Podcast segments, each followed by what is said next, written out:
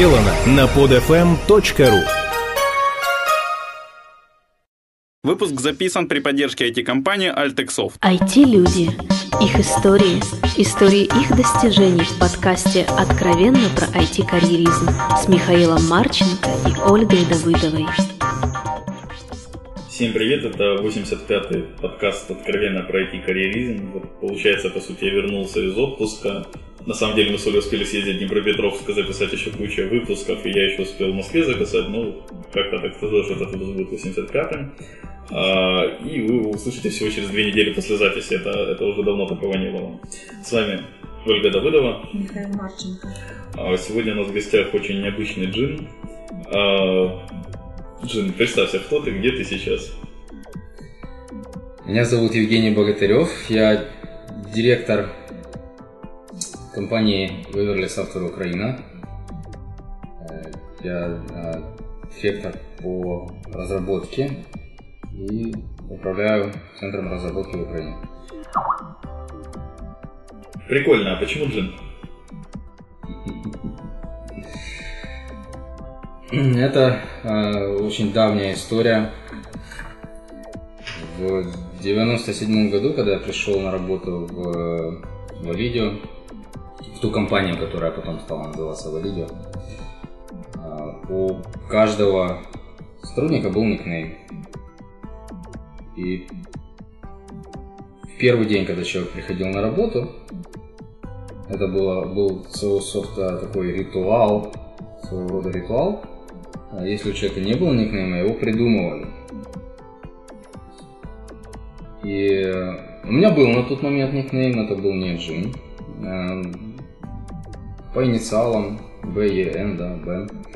А мне сказали, не, это не годится. У нас есть э, клиент, которого зовут Бен, и он, в общем, ты не хочешь, чтобы тебя с ним ассоциировали. Надо придумать другой. И собрался такой консилиум, вся команда присутствовала, там человек 10, все ж... И это был брейнсторм. В итоге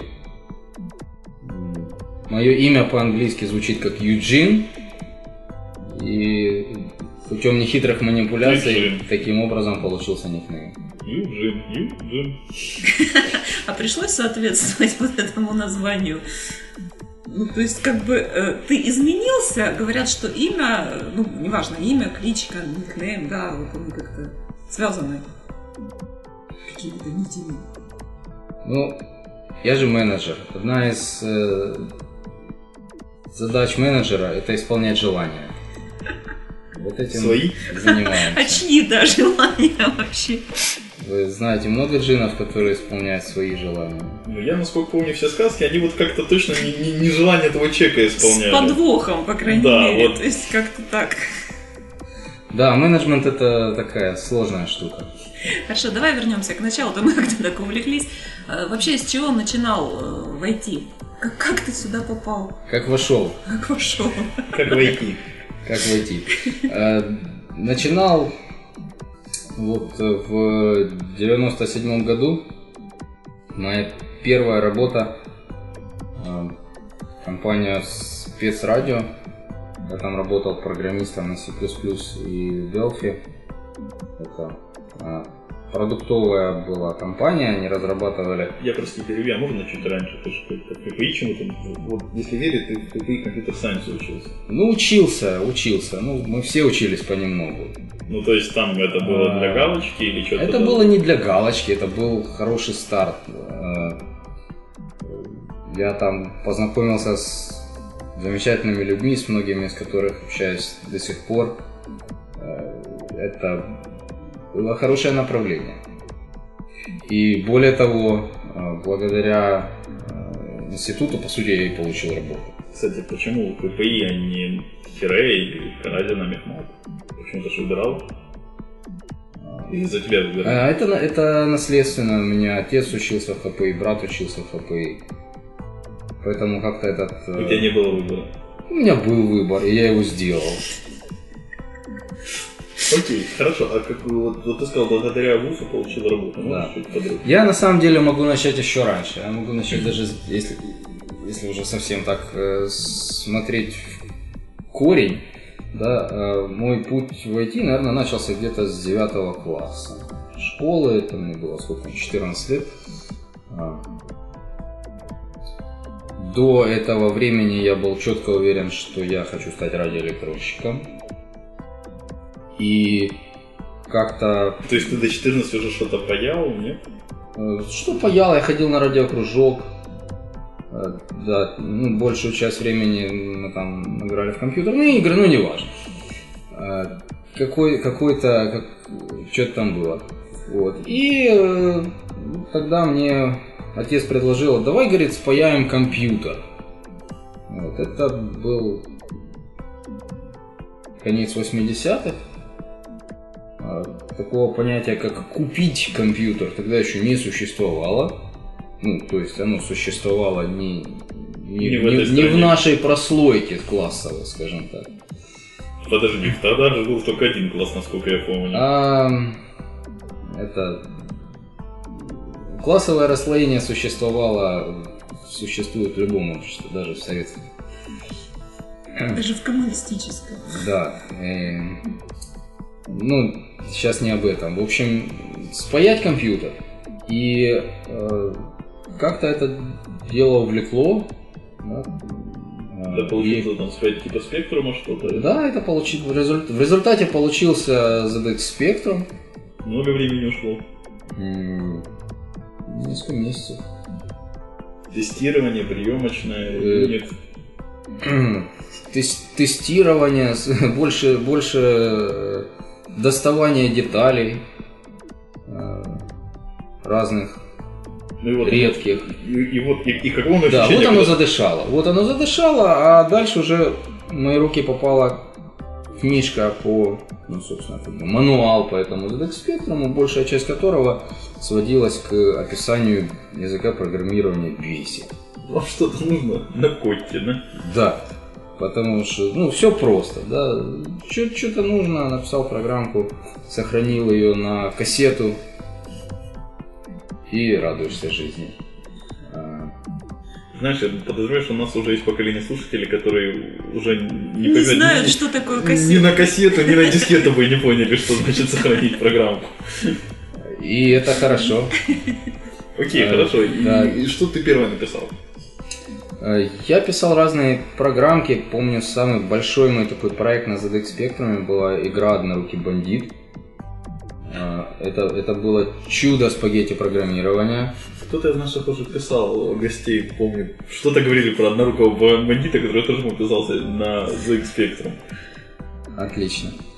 А, воз- Возможно, это- этот, этот вирус как-то передавался воздушно-капельным путем. А, Но это было для меня хорошей базой, поэтому, когда я пошел поступать в институт, пришел на собеседование к зав кафедрой, он меня спросил, ну, что ты вообще умеешь, что ты делаешь? Я начал с увлечением рассказывать о том, как я, значит, это писал, но это, по сути, его, наверное, убедило для того, чтобы а, признать меня годным к программированию. Ну и что ты в течение шести лет учебы паял, писал еще?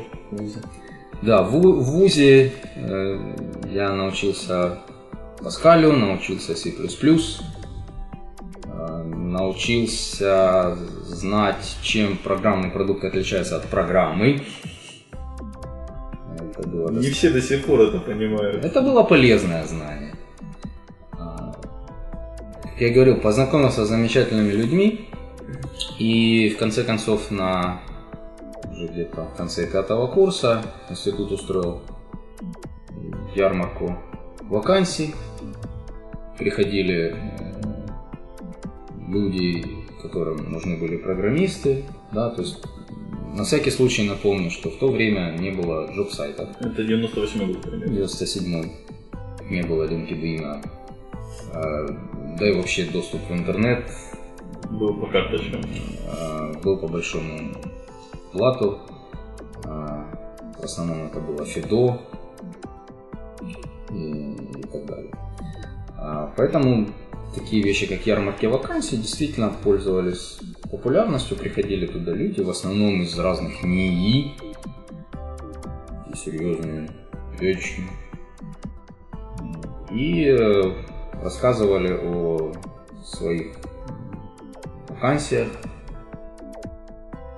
И Общались. вот тогда ты выбрал, куда пойти, Да, тебя и заинтересовал кто-то? Тогда там был вот единственный представитель э, частного бизнеса, э, который говорил о том, что вот у него есть э, пара вакансий для программистов. На чем? Delphi C++. В то время выбор был не сильно большой. А, И буквально сразу после этой... э, Мы с ним пообщались, сразу после ярмарки вакансий я пошел сходил. И пообщались подробнее, подробнее, и так я получил свою первую работу. Ты был CPP или Delphi Developer? И то, и то. Двухрукий бандит. Э, Практически да. Ну, голова еще была, ну... Это так. Чему научился, что приходилось решать вот на первой работе такой? Что-то запомнилось важное, может, что вдохновило на дальнейшие свершения? Ну, первая работа, она традиционно учит работать. Да, есть большая разница между тем, как делать лабы в институте и делать реальные коммерческие проекты. Разница есть? Была? Была. Была. Хотя я не могу сказать, что какая-то шоковая.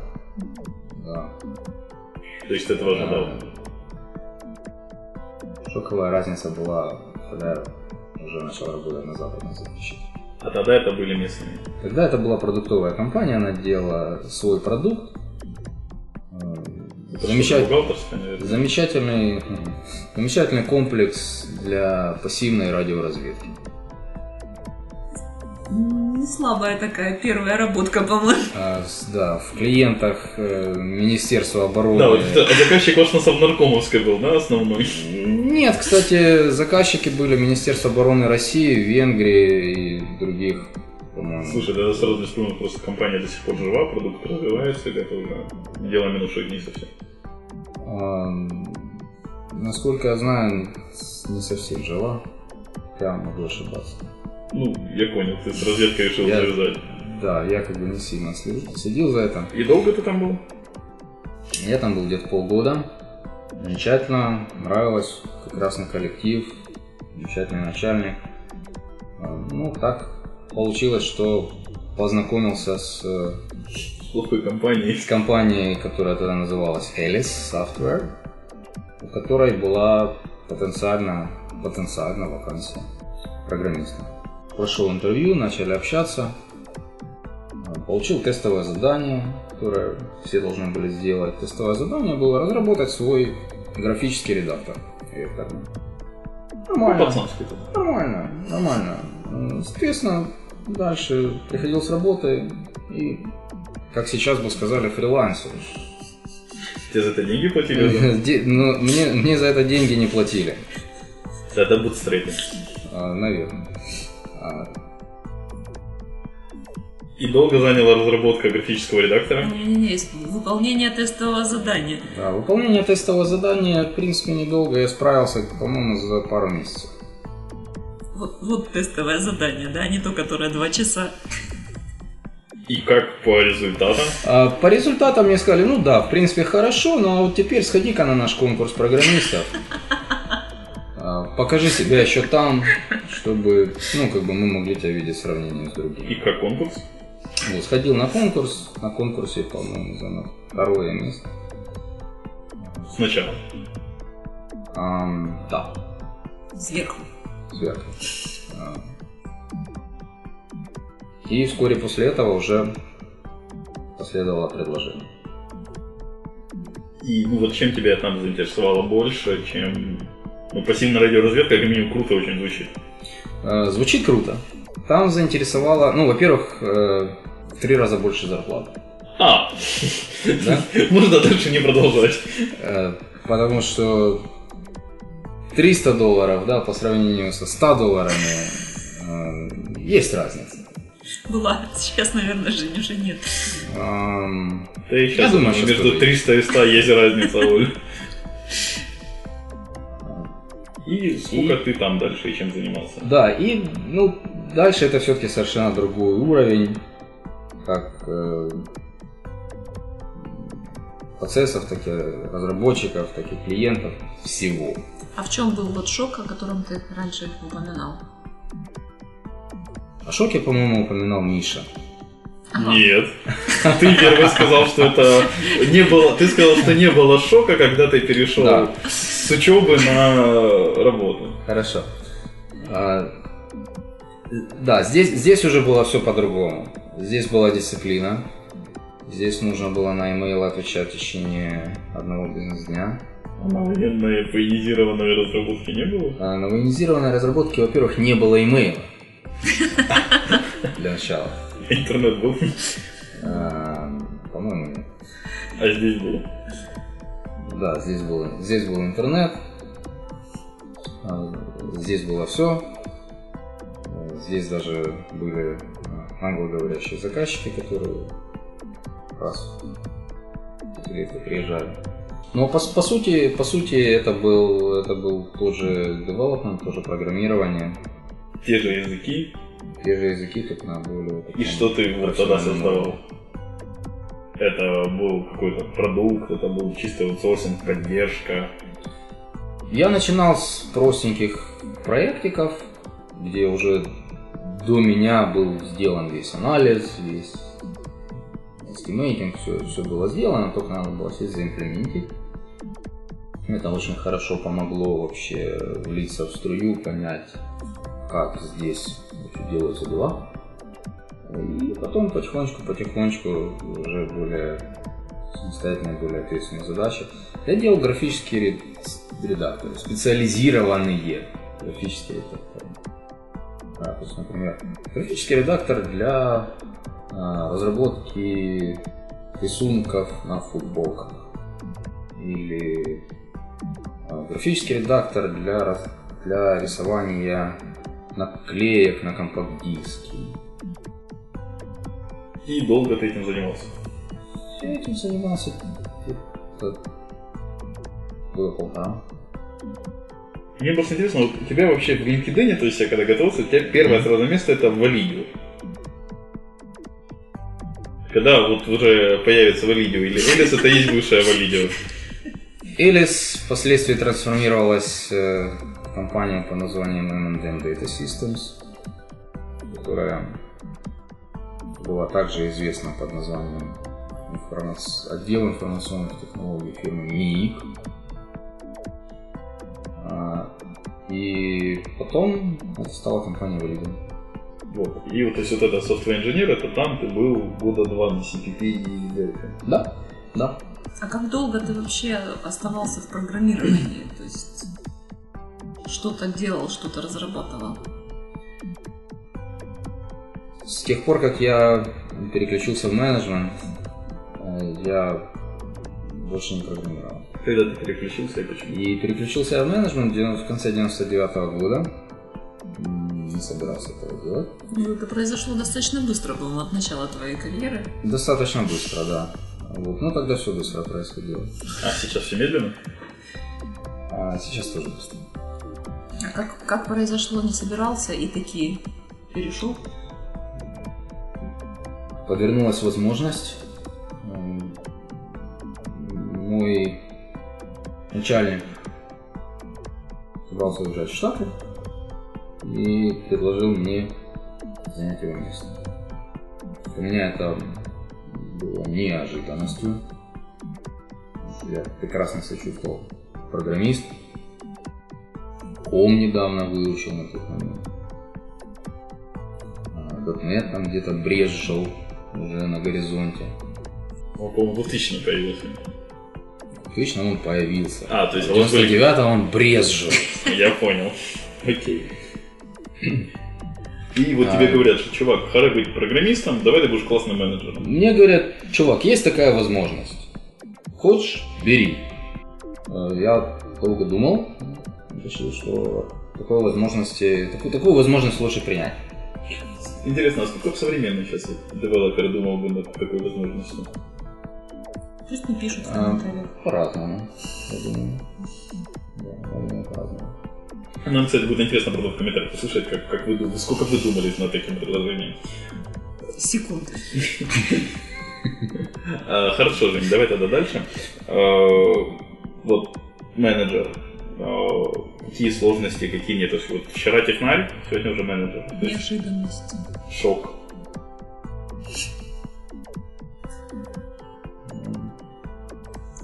Это не было каким-то шоком. Все равно это был плавный переход. Да, то есть, э, какое-то время, я, кстати, сказал, что я сразу закончил, я вот соврал, я вспомнил еще там, по-моему, несколько месяцев я продолжал, э, ну, закончил, за- заканчивать свой текущий проект и как программист, как программист, да, и э, попутно уже принимал на себя обязанности менеджера. А, Я стал менеджером своей команды, поэтому это были люди хорошо мне знакомые. У меня со всеми были э, хорошие отношения. Но они не испортились, что вот, дескать, да что ты, а не я. Ну, по крайней мере, до меня это не доходило. Если такое и было, то до меня это не доходило. А, но все было очень конструктивно и Ты видишь какие-то качества, которые помогают технарю стать хорошим менеджером? Ну вот, ты же по сути технарь был. да, Ну ты можешь что-то Не внедрить по помогают, по а я бы сказала, необходимы. То есть, на мой взгляд, вот не технического человека, да, то есть это совершенно разные скиллы. Технический и менеджмент. Вот на твой взгляд, есть ли что-то совершенно необходимое, из чего менеджером качества, да, из которых менеджером стать ну никак нельзя, даже если ты там мега супер синьор или как там еще называют. вопрос был заранее подготовлен Олей. Да, я отрепетирован. Я считаю, что менеджмент и э, техническая профессия это две совершенно разных профессии. Совершенно, со- соответственно, э, совершенно разные требования по скиллам. Если для э, технаря очень важно логическое мышление, очень важно э, сконцентрированность, по сути, работа больше с компьютером. да. Менеджер это человек, который больше работает с людьми. Но ему не важна сконцентрированность и логичность. Точно так же, как для программистов важна работа с людьми. Миша, твое мнение мы узнаем в подкасте с тобой. То есть есть, есть что-то более важное, что-то менее важное. У менеджера на, на первый план выходит работа с людьми. Менеджер может быть технарем, может не быть технарем. У меня перед глазами примеры прекрасных менеджеров, которые в своей жизни ни одной строчки куда не написали. Я имею в виду PM. Айтишные PM. И ни одного бага. Слышишь, Женя, вот у меня сейчас просто подмывает э, спросить одному моему знакомому, когда он э, на собеседовании сказал, я на собеседование на project менеджера. У него спросили, а почему ты хочешь project менеджером быть? Он сказал, я хочу работать с людьми. И ему посоветовали, ну иди в продажи, да, то есть вот ты тоже сейчас сказал. А работа с людьми, что значит умение работать с людьми для менеджера в IT? Для менеджера в IT, как, наверное, не знаю, наверное, и для менеджера не в IT, умение работать с людьми, на мой взгляд, это умение понять другого человека, услышать и найти общий язык. Умение признать э, такой простой факт, что все люди разные, у каждого свои интересы, да, и нужно находить какие-то общности. Ну, судя по твоему росту, что ты от проект менеджера стал программ-менеджером, то есть у тебя выросло количество людей в подчинении, у тебя это хорошо получилось. Ну, подожди, я бы, наверное, спросила, давай таким образом. А у тебя дальнейшая карьера строилась вот именно вокруг менеджмента. То есть Да. больше у тебя никуда никаких качаний не было. А ты вот этот вот подарок судьбы, да, вот эту возможность а, воспринял и больше не разочаровался в том, что ты ушел. Абсолютно. То есть тебе понравилось быть менеджером, и ты в Да. этом направлении решил расти. А, в- а в чем карьера менеджера заключается? То есть вот Ну, что, изменяется количество людей, да, вот как Миша спросил, или в чем карьера, рост, в чем рост менеджера уже? Ну, ты уже менеджер. Рост менеджера, наверное, заключается в количестве людей, которые приходят к нему за советом. Может быть менеджером проекта на 5 человек, если ты признанный эксперт, это не делает твою карьеру как-то менее значимой. А Традиционный, традиционное как бы мерило да, карьеры менеджера это объем бюджета, за который менеджер отвечает. Ну, в любой области, да?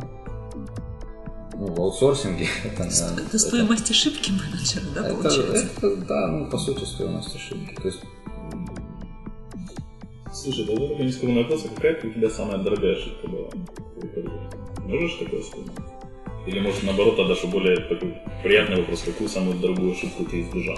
вот ошибки делают все, кто не делает ошибок, тут не работает. И это совершенно нормальная часть нашей деятельности. А раз это нормальная часть, то я не анализирую вот так вот детально с калькулятором все там И свои какая самая запомнилась? Ну, я, насколько помню, из ошибок нужно там извлекать уроки. Есть вот что-то, что Мгм. запомнилось? Знаешь, запоминаются больше достижения. Окей, можешь вот про достижение тогда что такое запомнилось за 15 лет карьеры менеджера? Мгм. Стоимость, да? Ты сформулировал про стоимость. Я, да, я сформулировал. Ну, наверное, самое большое достижение это было завести э, в, в Лидию крупного медицинского клиента в 2003 году. Это не тот, который эти дефибрилляторы космические. А, тот, Это единственный проект, просто который я знаю по видео Да. медицинский. Да, все начиналось с дефибрилляторов. Где-то вот я помню, летом 2003 года мой аккаунт-менеджер мне звонит, говорит, слушай, мы сегодня были на sales митинге в такой компании, у них такого размера парковка, вот если мы с ними завяжемся, мы тут все будем в шоколаде. Так, а, а чем ты их убедил? Какой фокус ты показал?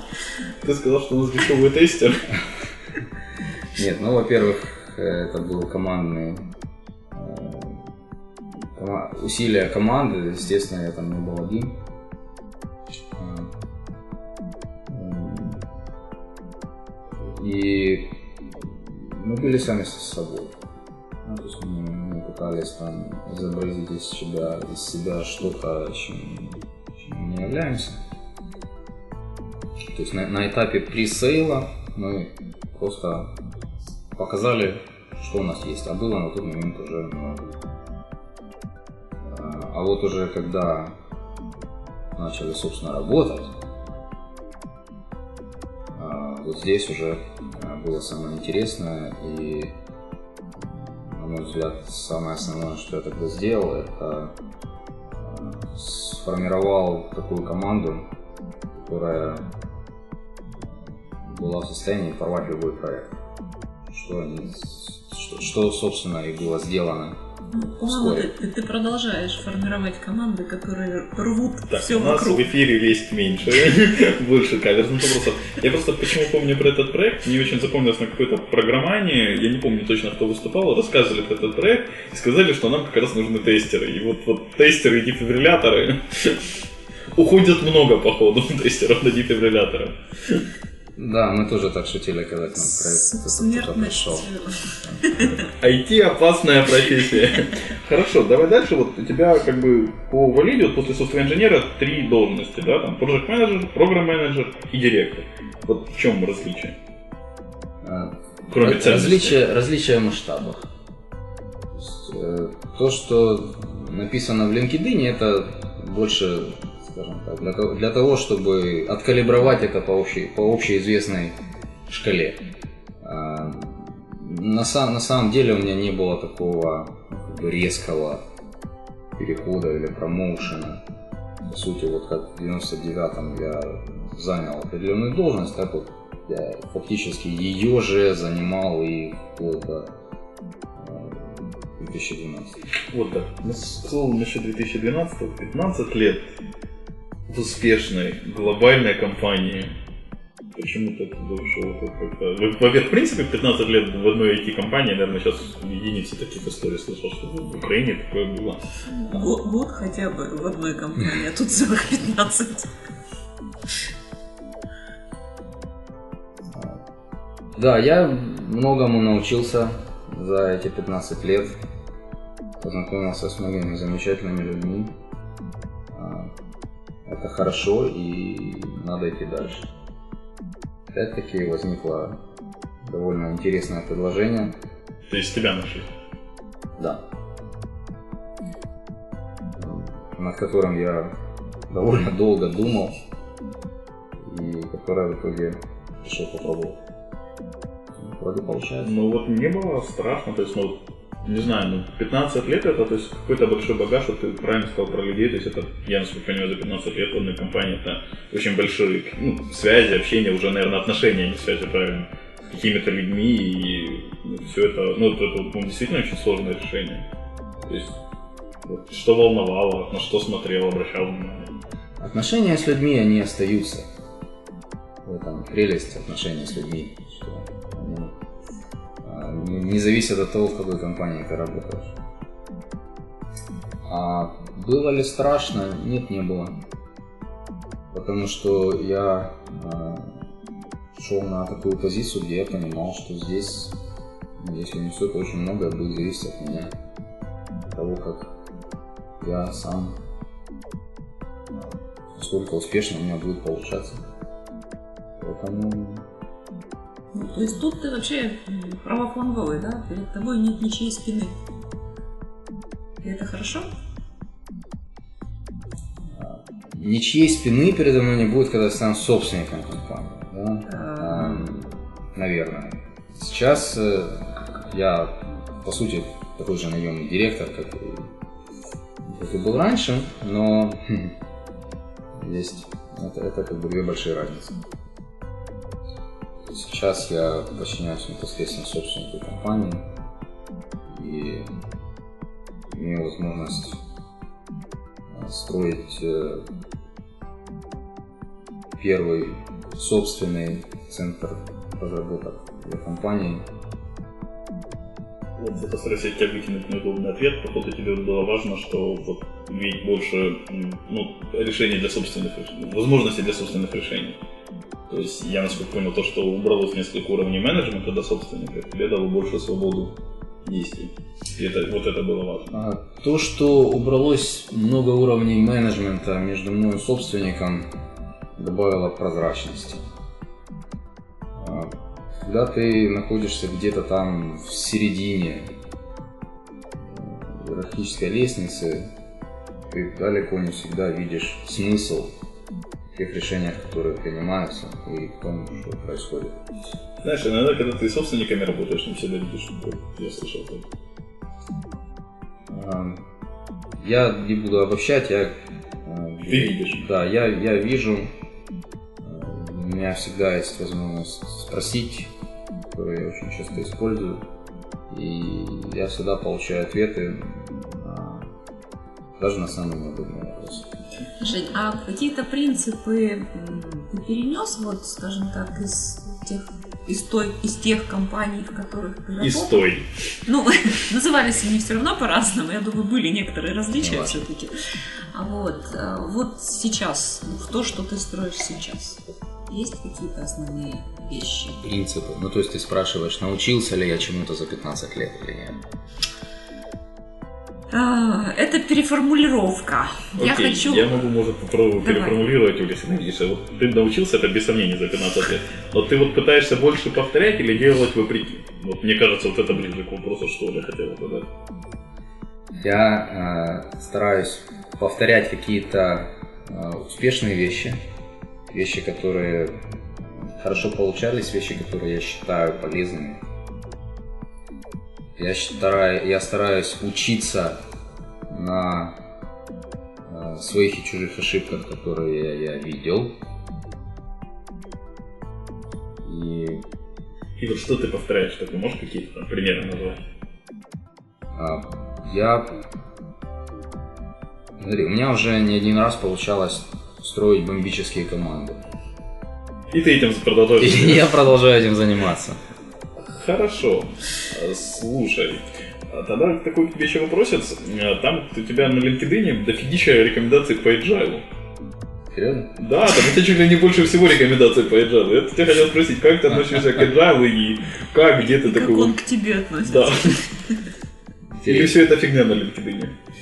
Нет, ну, тяжело спорить с общественным мнением. Э, Нет, это не фигня. На самом деле я очень уважаю э, agile методологии. Хорошо отношусь э, к скраму. Э, нас- Если я правильно помню, то в Лидио первый проект э, по скраму делался тот, где клиент пришел, сказал, так, вот это вот мы хотим так работать, вот это процесс, вы должны ему следовать.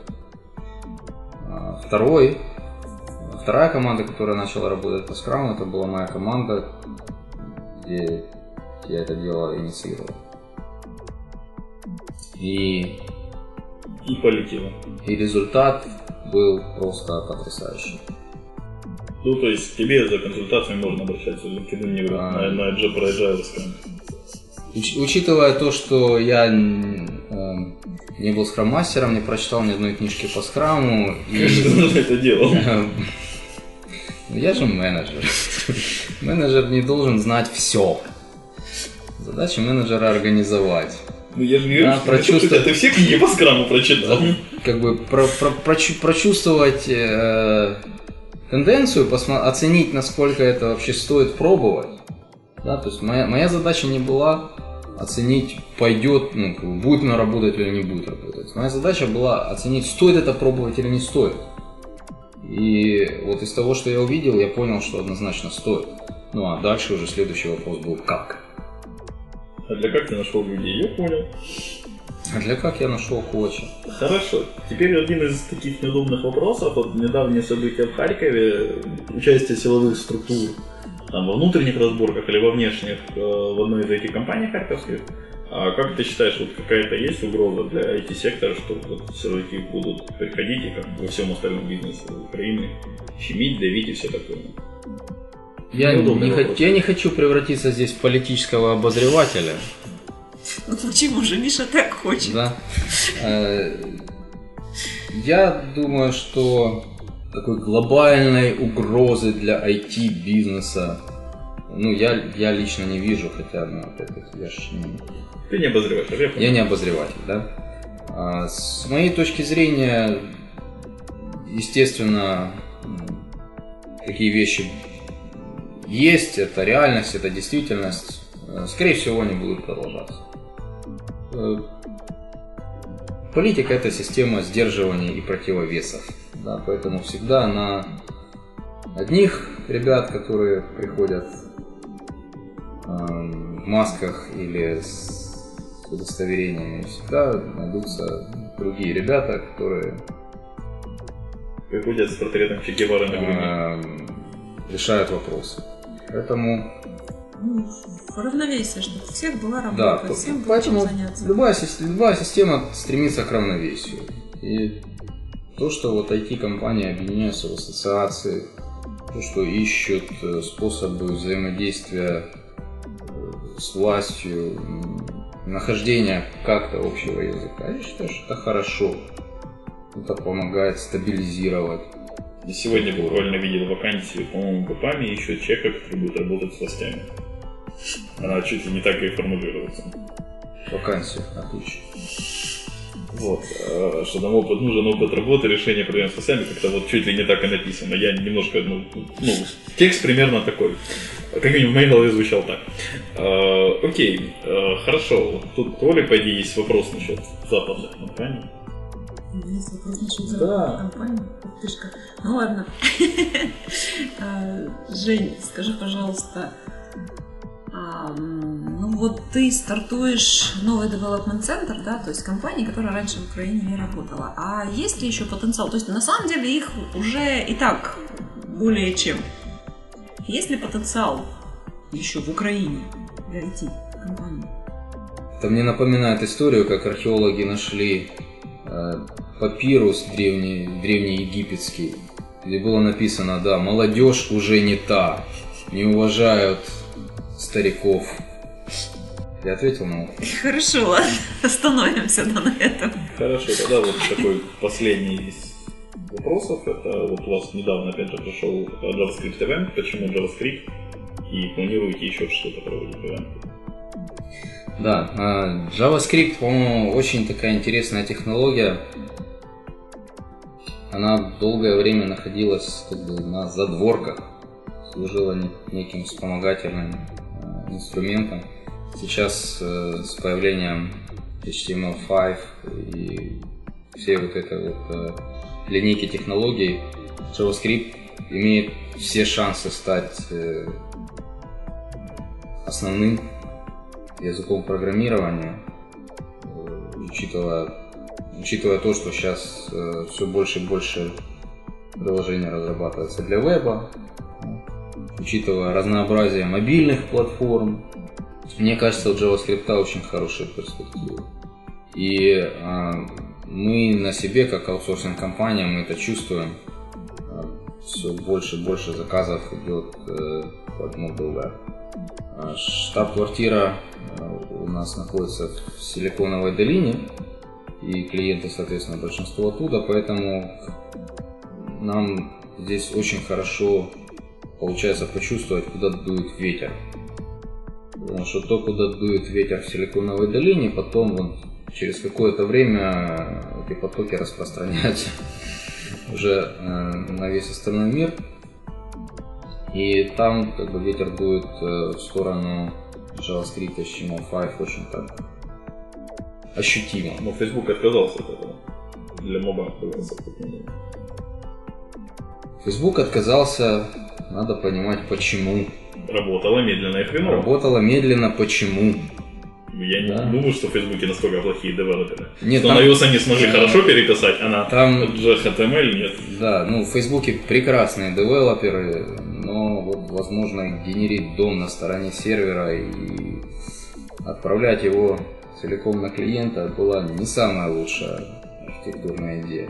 Поэтому э, те, кто связывает будущее HTML5 JavaScript с решением Фейсбука, ну просто э, я думаю, имеет смысл углубиться в эту тему и посмотреть, а почему они отказались и что они планируют делать дальше с этим. Окей. А, и тогда вот последняя тройка вопросов. Дальнейшие планы. А, Дальнейшие планы. а, Сейчас моя компания очень активно развивается, мне очень интересно. Очень интересно посмотреть, что же из этого всего получится. Мы а, строим центр в Украине. Мы планируем открывать центры в других странах. И все это обещает быть очень интересно. Окей. Посоветуй две книги нашим слушателям. А, Я посоветую один подкаст и одну книгу. если вам не. А, Подкаст э, Manager Tools Неправильно. очень мне нравится. А, www.manager-tools.com Это англоязычный подкаст, да. А, Очень, очень много полезной, интересной информации, интересные взгляды на э, жизненные ситуации, с которыми сталкивается любой менеджер. Очень рекомендую. И да, и как- в качестве побочного эффекта позволяет еще э, подтянуть английский. Э, Ребята говорят на очень понятном языке, на взгляд.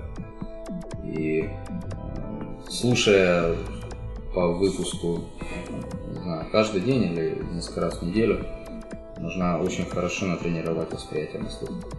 Книга. И книга Джон Грей э, «Мужчина с Марса, женщина с Венеры». Неожиданный вариант. Жизнь IT-менеджера это не только, не только IT-менеджмент, Да, это, это, мне кажется, книжка, которая содержит очень такие интересные мысли по поводу того, как а, жить в гармонии со своими а, половинами. Окей, и финально пожелай что-то хорошее нашим слушателям. Я а, хочу всем слушателям пожелать, чтобы а, все занимались тем, чем хочется, и чтобы на это находилось как можно больше времени. Большое спасибо, Женя, что ответил на наши вопросы. Большое спасибо слушателям, что слушали нас. Все вопросы и пожелания мне на почту шами 13 собака Всем спасибо, всем пока. Пока-пока. Спасибо, пока. Откровенно про IT-карьеризм с Михаилом Марченко и Ольгой Давыдовой. Скачать другие выпуски этой программы и оставить комментарии вы можете на podfm.ru.